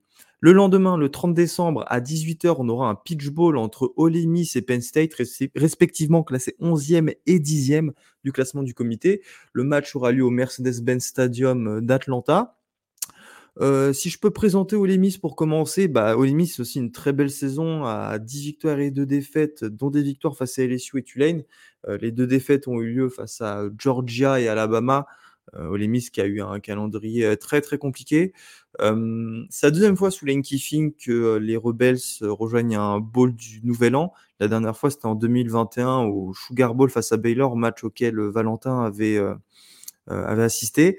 Olemis, c'est aussi une équipe qui a été très importante cette saison et on en parle une nouvelle fois avec le portail des transferts parce qu'ils attirent des, gros joueurs et beaucoup d'observateurs voient en Olemis une équipe du potentiellement du top 5 pour la People de pré-saison de l'an prochain. Ah, petit, petite annonce à l'avance. si Ole Miss là n'est pas top 5 l'année prochaine, vraiment, genre, faut arrêter. Bah, faudra voir. Faut, faut tout arrêter, faut arrêter de les survendre et tout, parce que là, les renforts qu'ils ont pris, genre, il n'y a pas d'autre équipe qui a fait ça. C'est tout simplement, mmh. il n'y a pas d'autre équipe. Et depuis que le portail des transferts s'est autant ouvert, je pense que ça doit faire partie des, des, deux meilleures équipes en termes de, renforcement euh, via le portail. C'est juste incroyable ce qui s'est passé. Euh, et il y a beaucoup de choses qu'on va attendre d'Olmis euh, l'année prochaine. Mais déjà, dans un premier temps, tu as raison, il y a ce bol, Gus. Euh, Miss aussi, euh, bon, hormis évidemment quelques transferts, euh, mais ça, vous, le savez, ça fait partie des choses inévitables. ça reste une équipe, voilà, qui est portée par son attaque avec le trio euh, Jackson Dart, Jenkins et Trey Harris. J'ai pas vu de, de d'opt-out pour l'instant, donc ça c'est très intéressant. D'autant plus qu'à Penn State non plus, il n'y a pas eu d'opt-out. Enfin, si, il y a Fachanou qui devrait, qui ne devrait pas être là. Mais en fait, on a la chance d'avoir droit à l'arc et sophomore. Donc, on, déjà, on aura en fait un, duel de quarterback euh, titulaire l'an prochain. Et ça, c'est une très bonne chose pour, euh, pour le spectacle. Euh, j'en profite d'ailleurs pour faire la présentation de Penn State. Et après, vous me donnerez vos, avis et ce que vous retenez de ce match-up. Penn State termine la saison 2023 comme d'habitude à 10 victoires et 2 défaites. Leur seule belle victoire est en lieu face à Iowa. Évidemment, enfin, comme vous pouvez vous en douter, les deux défaites ont été face à Ohio State et Michigan. C'est le cinquième bowl euh, du Nouvel An sous James Franklin. Euh, mine de rien, c'est quand même pas mal. Et euh, l'an dernier, c'était le Rose Bowl qu'ils avaient remporté face à, face à Utah. là aussi, pour Penn State, bon, tu as deux opt-out importants, c'est Chop Robinson et Theo Johnson. Il y aura certainement Fachanou. quoique Fachanou, j'ai encore un doute parce qu'on rappelle que l'an dernier, il était annoncé dans, au premier tour de la draft. Il avait décidé de revenir une année à, Penn State. Je ne sais pas si ça veut dire quelque chose voilà, sur euh, son envie de jouer aussi ce dernier match euh, avec, euh, avec les, les Nittany Lions avant de rejoindre voilà, la, grande ligue. Mais dans les deux cas, on aura deux équipes complètes. Ça nous promet du, un beau spectacle. Je vais peut-être poser la question à Guillaume et à Guillaume et Robin, parce qu'il me semble que vous suivez plus la SEC que Kelio à propos pour Olemis. qu'est-ce qu'il faut retenir de cette équipe d'Olemis pour ce match-là Où Olemis aura l'avantage sur Penn State? Moi, je vais reprendre ta question, Augustin. Je pense qu'on est un peu du, du même avis que entre Guigui et moi.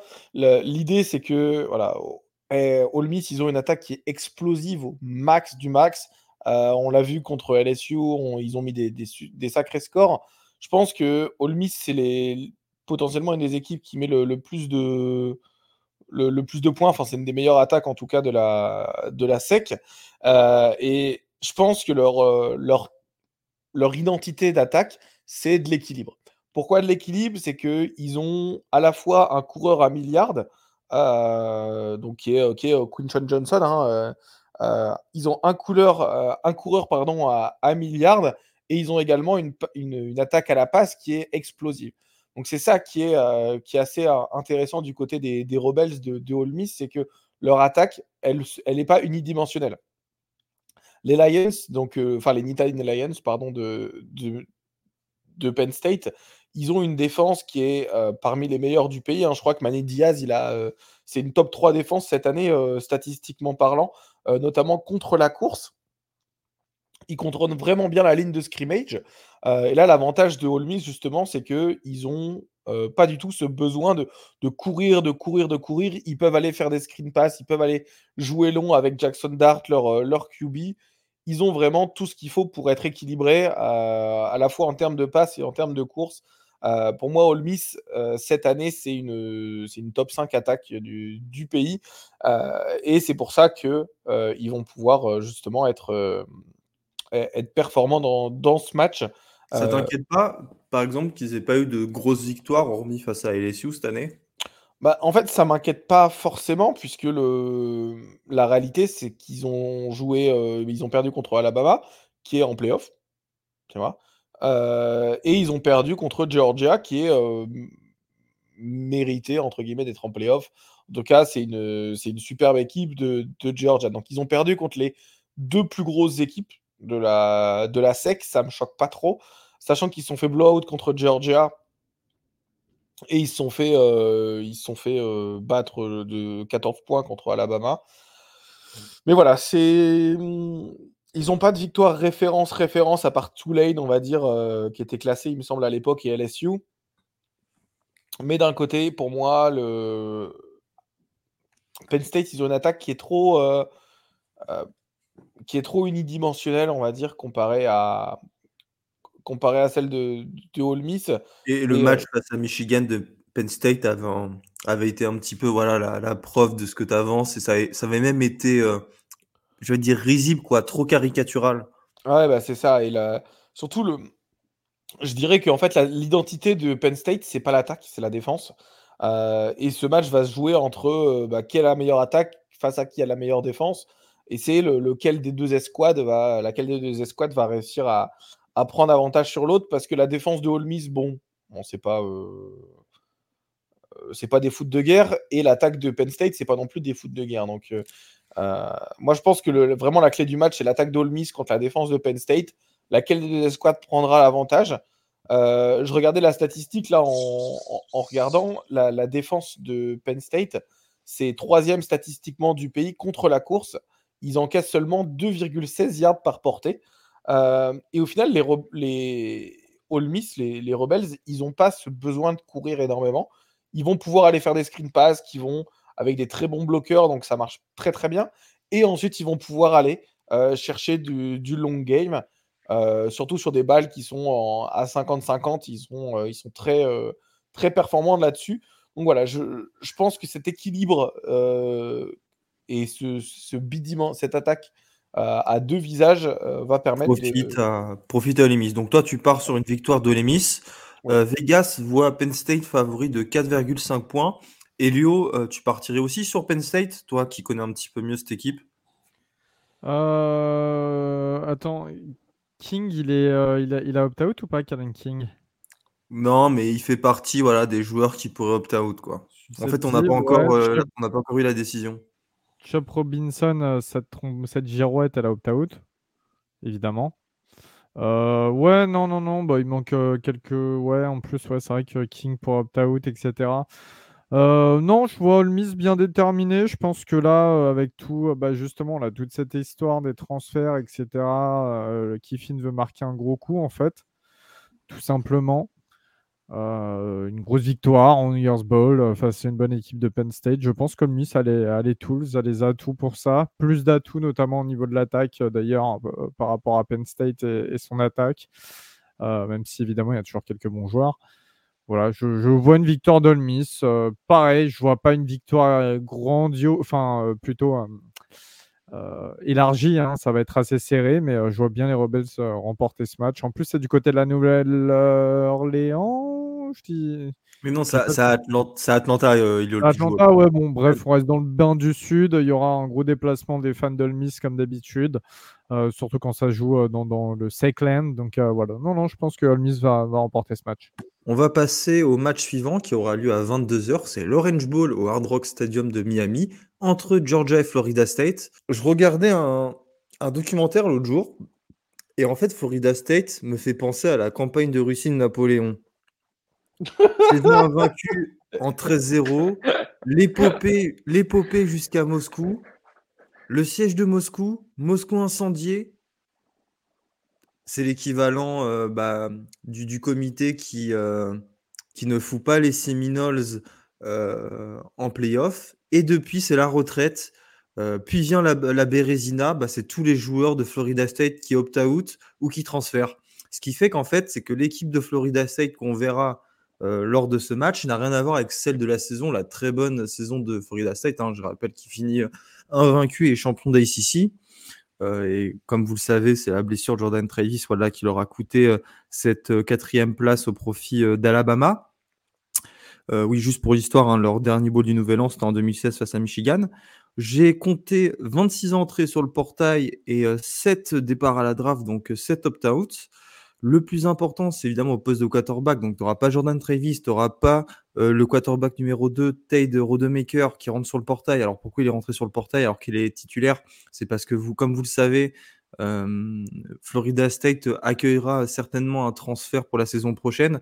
Ça sera soit Cam Ward de Washington State ou euh, DJ Ugalele d'Oregon State. Euh, donc lui, voilà, il voit pas son avenir euh, dans le programme de Tallahassee. Et surtout que le calendrier, en fait, l'oblige à mettre son nom dès maintenant dans le portail des transferts pour qu'il puisse retrouver euh, une nouvelle équipe ces prochains jours. Ça veut dire que le quarterback titulaire sera Brock Glenn, un quarterback true freshman, et il sera le seul joueur sous bourse au poste de quarterback dans le roster. Ce qui signifie que les quarterbacks numéro 2 et numéro 3 pour ce match seront des freshmen walk-on, donc des freshmen sans bourse. Ça, c'est quand même très compliqué, d'autant plus qu'il n'aura pas. Pardon? QB3, frère. Il y, a, Kevin Barbier QB3.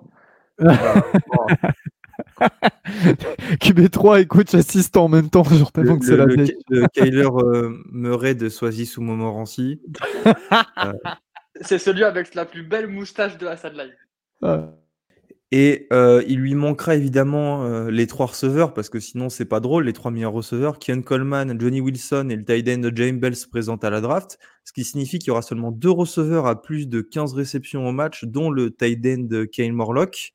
On pourra au moins voir euh, voilà, le 5 étoiles à Kim Williams, il faut trouver des choses positives à dire. Évidemment, le running back Trey Benson qui se présente à la draft sera aussi absent. Ce sera donc Laurence Toafili, euh, qui, sera, euh, qui sera en place. Par chance, Broglen pourra compter sur une O-line complète. Euh, elle est quasiment laissée intacte. Hein. Tout le monde sera de, de retour, ou peut-être à l'exception d'un joueur. je vous avoue que j'ai pas vérifié, mais les noms m'ont pas sauté à la vue quand je les ai vus. Et aussi, il y a chose une chose qui peut être pas mal, c'est que la défense est bien moins touchée. Bon, tu n'auras pas de Jared Vers, de Fabian Lovett, de DJ Lundy, de Jarian Jones ou d'Akim Dent, mais Florida State avait quand même une défense, avait une profondeur d'effectif en défense qui était très importante, et ça, euh, ça nous assure au moins de pas avoir un 70 à 0, et j'exagère à peine quand je dis ça.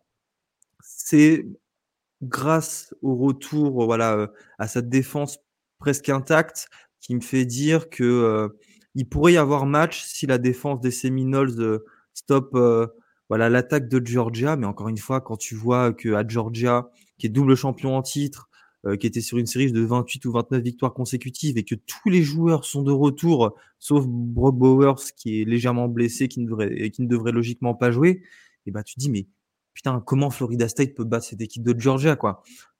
déjà en temps normal, ça aurait peut-être été compliqué pour les Seminoles de battre Georgia, mais là quand il te manque 30, 30 joueurs, dont plus de 20, dont une vingtaine qui ont un rôle important, qui a un rôle important, une vingtaine au singulier. Tu, tu, peux pas croire à une victoire de Florida State. D'ailleurs, faut voir la ligne de Las Vegas. Est-ce que je l'ai sous les yeux Georgia est favori de 19,5 points. C'est énorme, 19,5 points. Là, c'est free shot. C'est même pas intéressant de, de, de, parler de ce match parce que finalement, il n'y a plus rien je comprends totalement là, tout ce qui s'est passé du côté de Florida State. J'en voudrais pas aux joueurs ou même au coaching staff qui n'a pas voulu retenir les joueurs forcément, etc. Sincèrement, je comprends. Je comprends. Euh, mais là, c'est, là, c'est clairement euh, du, free shoot. Il n'y a pas, enfin, Georgia, même les, les, mecs n'opt out même pas parce que je suis, et je te jure que je suis persuadé que c'est pour ça que les types n'opt out pas parce qu'ils se disent c'est un match safe. On va pouvoir se faire des stats, se faire des highlights et tout pour ceux qui sont seniors ou euh, juniors et qui vont à la draft. Euh, pour les sophomores et euh, les, les, freshmen, c'est encore plus simple parce qu'eux, ils se disent que ça va leur filer aussi du temps de jeu et qu'ils vont pouvoir asseoir leur, leur place de titre pour l'année prochaine. Voilà, c'est en fait c'est une sorte de, de scrimmage, voilà, en scrimmage d'entraînement, un match, les matchs là de pré-saison qu'il faut qu'ils font au printemps et puis c'est tout quoi. Mais il n'y a rien à tirer de ce match, il n'y a aucune hype, il n'y a que dalle. Le Hard Rock Stadium euh, de base, il est souvent euh, vide. Bon, là, je pense qu'il y aura un peu de monde. Là, je pense qu'il y, aura un peu de monde, mais voilà, ça va pas être la joie non plus. Euh, donc, le stade aura la même habitude, mais, mais non, il n'y a, a, aucun intérêt à s'attarder trop sur ce match, si tu veux mon avis. Donc, tout le monde prédit une victoire de. ouais, non, je suis, un, je, suis un, je suis un bâtard, Guillaume, vas-y. Crash sur Florida State on, doit bien ça de, de, dire ce que tu penses des Seminoles pour ce match-là. Guillaume, c'est à toi. Vas-y. Allez, on va, on va en parler vite fait. Déjà, Hakim Williams, alors euh, top, euh, leur top superstar receveur numéro, euh, numéro 1, 5 étoiles, avec tous les opt-out qu'ils ont et les absents qu'ils sont, sur la depth chart qui est sortie aujourd'hui, il n'est même pas titulaire. Toi, ça dégage. Ensuite, Gus, on en, avait parlé. Moi, je pense, et j'en suis persuadé, ça arrange ultra fort euh, notre ami Norvel qu'il y ait autant de autant d'absents, autant de, transferts, enfin pas forcément de transferts, mais de opt-out au moins, parce que comme ça, ils vont se faire ouvrir en deux et ils auront l'excuse de Ah mais oui, mais on n'avait on n'avait pas notre vraie équipe. Allez, ça dégage. Non, mais ouais, ils, vont se faire ouvrir, ils vont prendre plus de 4 télé dans la tronche et, et voilà. Et comme ça, ils, ils, vont se couvrir en disant il nous manquait trop de joueurs, c'était pas notre vraie équipe. Voilà, ça va pouvoir, euh, ça va pouvoir prendre leur défaite tranquillement et, se cacher, cacher comme des rats qui fuient. Non, mais tu, utilises, cette excuse quand tu es favori et que tu perds de 1 ou deux touchdowns. Quand tu te prends 30 euh, ou 40 points, tu viens pas te cacher derrière cette excuse. Je comprends ce que tu veux dire et je pense que ça marche très bien si tu te fais pas, euh, si tu te fais pas enfoncer, comme ça va être le cas. Mais là, ils vont juste se taire et d'un côté aussi, ce match montre le problème en college football à, propos des balls, quoi. C'est ça, ça, sera un débat, mais... C'est Len Kiffin qui, même lui, alors qu'il en profite au maximum, il en a parlé, je sais pas si c'est aujourd'hui ou hier, mais il y a la côte que, j'ai vu, vu aujourd'hui, en disant que le college football, c'était quand même le seul sport. Alors, il a utilisé le mot free agency, j'aime pas trop, mais au final, c'est vraiment ça maintenant, où la free agency a lieu pendant la saison, pendant que la saison est encore en cours. Ce qui est vrai au final. Et pour moi, c'est une connerie. Et c'est un autre problème. Mais voilà, on, en avait parlé, toi et moi, quand, il y avait eu les annonces euh, des quatre équipes sur ce fameux space euh, dont tu as parlé tout à l'heure. C'est, exactement ce que je pensais allait, ce je arriver qui arrive.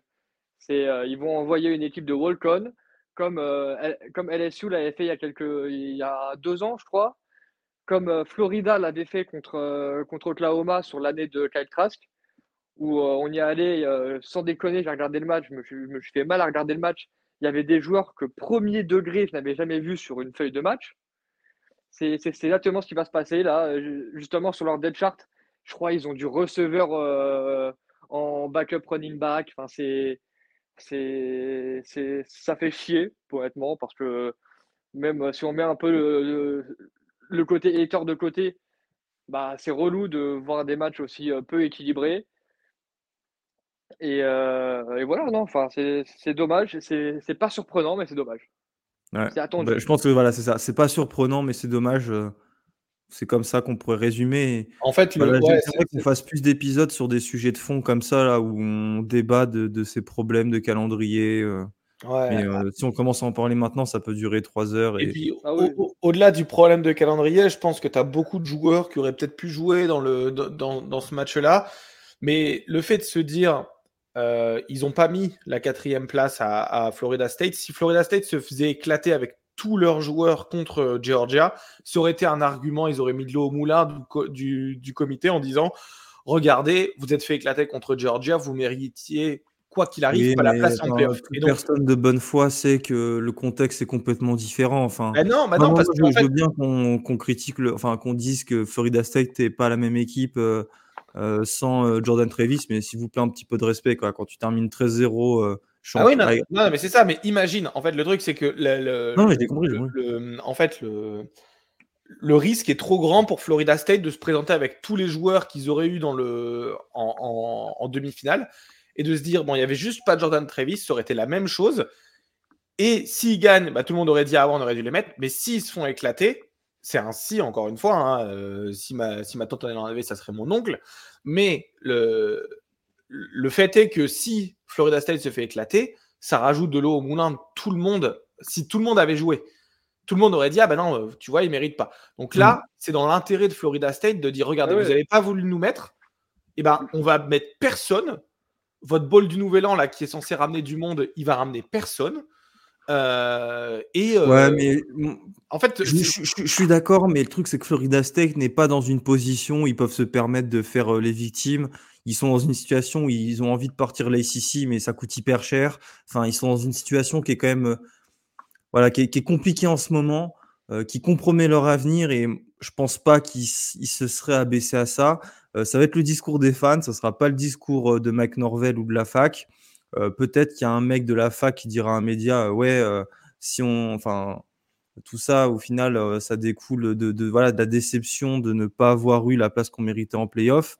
Mais dans tous les cas, on aura le droit à des discours différents selon les acteurs, et dont celui que vous venez de dire. Hein, et je pense que c'est indiscutable. Robin, si tu me permets, il reste. persuadé que Mike Norvell, lui, ça l'arrange. Hein. Ah, peut-être, mais il le dira pas, tu vois? Et bah évidemment il le dira pas. Mais, euh, On est déjà à 1h30, les gars, de podcast. On va terminer avec le dernier bowl du nouvel an. C'est le Fiesta Bowl qui aura lieu le 1er janvier à 19h, donc avant la première demi-finale, le Rose Bowl. Il aura lieu à 19h au State Farm Stadium de Glendale dans l'Arizona, le stade des Cardinals, entre Liberty et Oregon. Liberty classé 23e et Oregon 8e. Euh, c'est le bowl euh, qui comprend une équipe du groupe of five. Robin, je te laisse euh, présenter le bowl. Et, Ouais, bah, écoute, c'est le, le bowl hein, qui joue, comme tu l'as dit, le, Fiesta Bowl. Ça joue traditionnellement donc, dans le, stade des hum, Arizona Cardinals, donc en, Arizona, du côté de, Glendale, comme tu l'as dit. Un match entre bah, le, perdant de la PAC-12 et le, désigné, le, désigné du groupe of five. Cette, euh, cette qualification de, Liberty, bon, elle se fait au détriment de, Tulane, hein, euh, puisque Tulane avait perdu, euh, a perdu un match. donc voilà, c'est pour ça que Tulane ne, passe pas, que Liberty, Liberty s'en vient. donc il y, a beaucoup de gens qui ont questionné pourquoi, et moi c'est vrai que je, le questionne également, pourquoi Oregon qui est huitième se prend Liberty dans ce bowl-là alors que bon, euh, on aurait pu avoir un match-up un peu, un, peu mieux, dans, notamment par exemple enfin, la Penn State euh, qui s'en va au, du côté de, enfin qui est 11e. Pourquoi est-ce que c'est pas l'équipe la moins classée du, qui se retrouve à avoir Liberty? Puisque c'est vrai que là, forcément, Oregon qui a fait une super saison se retrouve à jouer un bol, certes un bol majeur, mais contre une équipe qui n'est pas forcément majeure en tant que telle. Il euh, n'y a rien qu'à voir la line. La line euh, Est-ce que Gusto, tu as la line de Vegas? Mais je crois que c'est 17, 17 euh, la line. ouais, 18,6. Donc Oregon est favori de 18,6 avec 90% de match-up prédiction de, victoire. Après, n'en déplaise, moi j'adore le groupe of five, hein, n'en déplaise aux, haters. J'adore le groupe of five. Liberty, on peut les comparer à Tulane l'année dernière qui est allé battre justement USC à, bah, dans, le bol, du Nouvel An, alors que USC était donné vraiment, vraiment vainqueur. Donc là, certes, ça se prend entre deux équipes. Je ne sais pas si, quelqu'un euh, va faire la, présentation de Liberty, mais là, ça va être deux équipes qui sont relativement complètes. Euh, il n'y a pas énormément d'opt-out. Et surtout, bah, deux équipes qui auront leur star quarterback, hein, de, deux présents. Je vais, me, je vais faire la présentation rapide d'Oregon. L'objectif, hein, c'est évident, c'est de finir la saison à, 12 victoires. C'est toujours une belle réussite pour un, programme et ça serait une belle progression par rapport à, l'année, euh, bah, la première année de Dan Lanning l'année dernière, où les Ducks, avaient fait 10 victoires. Donc là, ça serait deux victoires de plus. Euh, certes, ils ont perdu deux fois contre Washington, euh, mais tous les autres matchs, en fait, ils les ont battus avec. Bah, en fait, Washington, c'est les deux matchs serrés et c'est deux matchs qu'Oregon a perdus. Sinon, tous les autres matchs, Oregon détruisait les adversaires. Hein. ils ont détruit Utah, ils ont détruit Oregon State, ils ont détruit USC. ils ont détruit Washington State. Donc voilà, il y, a quand même Colorado, n'en parlant même pas. Euh, Oregon a, gagné beaucoup de matchs. Euh, euh, le seul match serré qu'ils ont eu, c'est Texas Tech en ouverture de saison et sinon les deux matchs perdus face à, Washington. Moi, je pensais vraiment que Oregon allait remporter cette Pac-12 malgré la, défaite, la première défaite. mais malheureusement, je pense qu'ils ont à cœur un peu de, finir leur saison sur une, un, une meilleure fin que la défaite en Pac-12 et bah, on se voit justement puisque enfin on le voit justement puisque la bonne nouvelle du côté d'Oregon c'est qu'ils souhaitent terminer euh, cette saison en, bonne et due forme. Hein. Euh, il n'y a pas beaucoup d'opt-out ni de, ni de transfert. Donc dans les opt-out de la draft, on a euh, quatre titulaires. On a Troy Franklin, Troy Franklin pardon, qui est receveur numéro 1 à, Oregon, un recordman du, du programme. On a le centre Jackson Powers Johnson, qui est, qui est, le meilleur centre du pays, hein, qui, a gagné le, qui a gagné le trophée cette année. On a Kyrie Jackson, le cornerback, et un D-line de, rotation qui est Popo Aomave. Finalement, ces quatre euh, titulaires qui, s'en vont pour la draft ne, ne, vont pas jouer, mais on a d'autres qui vont jouer. Euh, notamment, on a Bonix, on a Bucky Irving, Brandon Dorlus, Steven Jones et Van Williams qui sont cinq titulaires euh, indiscutables à leur poste hein, à Oregon qui vont jouer et qui ont annoncé que c'était leur décision de jouer ce ball pour finir leur carrière avec Oregon. Euh, donc c'est bien de la part surtout de Bonix hein, qui, lui, ça se voit qu'il aime le, college football. Pareil pour Brandon Dorlus, hein, c'est un, des top euh, defensive linemen de la draft à venir. Il aurait pu arrêter cette... Opt-out pour ce match. Mais finalement, il reste. Sinon, on a deux opt-out euh, qui sont notables pour des transferts. On a le quarterback numéro 2, Ty Thompson, euh, qui part après l'annonce hein, de l'arrivée de, Dylan Gabriel et de, de, Dante, euh, de Moore sur le portail des transferts. Et sinon, on a notre cornerback numéro 3, Trequez Bridges, qui s'en va du côté de Florida.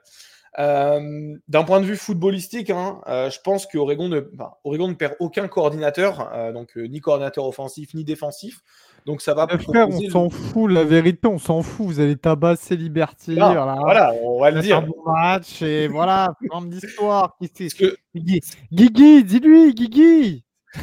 ce que je veux dire, ce que je veux dire, c'est que voilà, on aura le même niveau de jeu qui va être proposé. Il y a tellement peu d'opt-out que Oregon sera avec toute la force. Et je pense que selon le score, on risque de voir deux ou trois rotations de joueurs. Euh, donc beaucoup de remplaçants euh, ou euh, bah, les remplaçants des remplaçants. Et Robin. non, mais non, mais justement, parce que Elio fait le malin. Vas-y, Elio, présente-nous Liberty. Ouais, fallait la fermer. Liberty, une saison quasi parfaite pour Monsieur Jamie Chaldwell, sa première saison après euh, son arrivée de, euh, de Coastal Carolina. Euh, Liberty, ce dont je me souviens, j'ai rien préparé, je vous le dis sans souci. Ce dont je me souviens, c'est que le calendrier n'était pas forcément fort. Euh, voilà, donc c'est ce qui les a menés à cette saison euh, parfaite. Mais encore une fois, hein, première saison avec un nouvel head coach, etc. Même si Liberty était déjà une bonne équipe de base à son niveau, faut pas, faut pas euh, amoindrir tout ça. Mais bon, voilà, on sait très bien qu'Oregon revient. En plus, Oregon a beaucoup. Franchement, après avoir perdu ces deux confrontations face à Washington et cette finale de, dont cette finale de, de Pac-12, je pense que là, les Ducks, ils veulent rien laisser passer. Liberty n'aura pas de niveau, à mon avis. Euh, voilà, il n'y a, a, rien à dire de particulier. Mais oui, Liberty, saison parfaite, mais pas un bon calendrier. T'as voulu m'avoir, bah, je t'ai eu. Bisous. Fin de l'histoire, allez, là. Bon, Robin, pronostic? Euh, Oregon est favori de 16,5 points. Après, voilà, je, comme on, l'a dit, et Kelio a un peu ses, s'est moqué de s'est moqué de ça.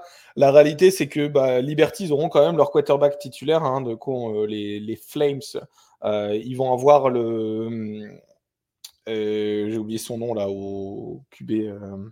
Salter. Salter, ouais. ils, ont, ils vont perdre juste beaucoup de joueurs en défense. Donc, ils perdent trois D-line qui étaient titulaires ou dans la rotation. Ils perdent leur DB titulaire également, Preston Hodge. Euh, voilà, ça, risque d'être compliqué en défense quand on connaît la qualité de l'attaque d'Oregon. Euh, moi, je vais mettre une victoire de, 21 points, mais juste parce que Oregon va rentrer ses troisième remplaçants. Euh, attendez-vous à voir Austin Novosad, le QB remplaçant, très très tôt dans le match. Pas besoin de faire de stat padding, hein. tout, le monde a, tout le monde a ses stats, surtout sur cette année. Voilà, ça risque Daniel. Guillaume, non, mais Oregon de plus de, de plus de 15 points. Hein, euh, je pense que eux aussi, euh, on parlait d'équipes qui ont les crocs. Je pense qu'eux aussi, ils, ils, les ont bien. Ils doivent être assez déçus de, de comment la saison s'est terminée, notamment avec le Pac-12 Championship Game. Euh, comme l'a dit Rob, ils ont énormément de mecs qui sont de retour. Donc, non, non, sans faire offense à, sans faire offense à nos amis de, de Liberty, ça risque de mal se passer pour eux. Hein. Elio, pareil? Ouais, Oregon plus 15, assez, euh, assez facile. Félicitations Robin, enfin vous gagnez, euh, vous gagnerez quelque chose vu que, ouais, bah, ont fait le travail. Toi, bon courage pour ton match du Nouvel An en tout cas, Elio. Euh, Merci à toi je aussi. Croise les doigts pour toi. Je croise les doigts pour toi, Sartek mon ref. je croise vraiment les doigts pour toi parce que l'ogre Liberty là, ça, Bon, on a fini avec euh, cette preview euh, des balls du Nouvel An. On espère bah que. Ouais, bon ball les gars, hein. bon ball à tous. Ça hein. plu. Bon ball à vous quatre et bon ball à tous les auditeurs. Euh... Vous jouez quand déjà, euh, Florida, Guillaume? Ah bah, bah non, en septembre. le 1er septembre. salut, on se retrouve à la prochaine. Salut ah ouais À la prochaine.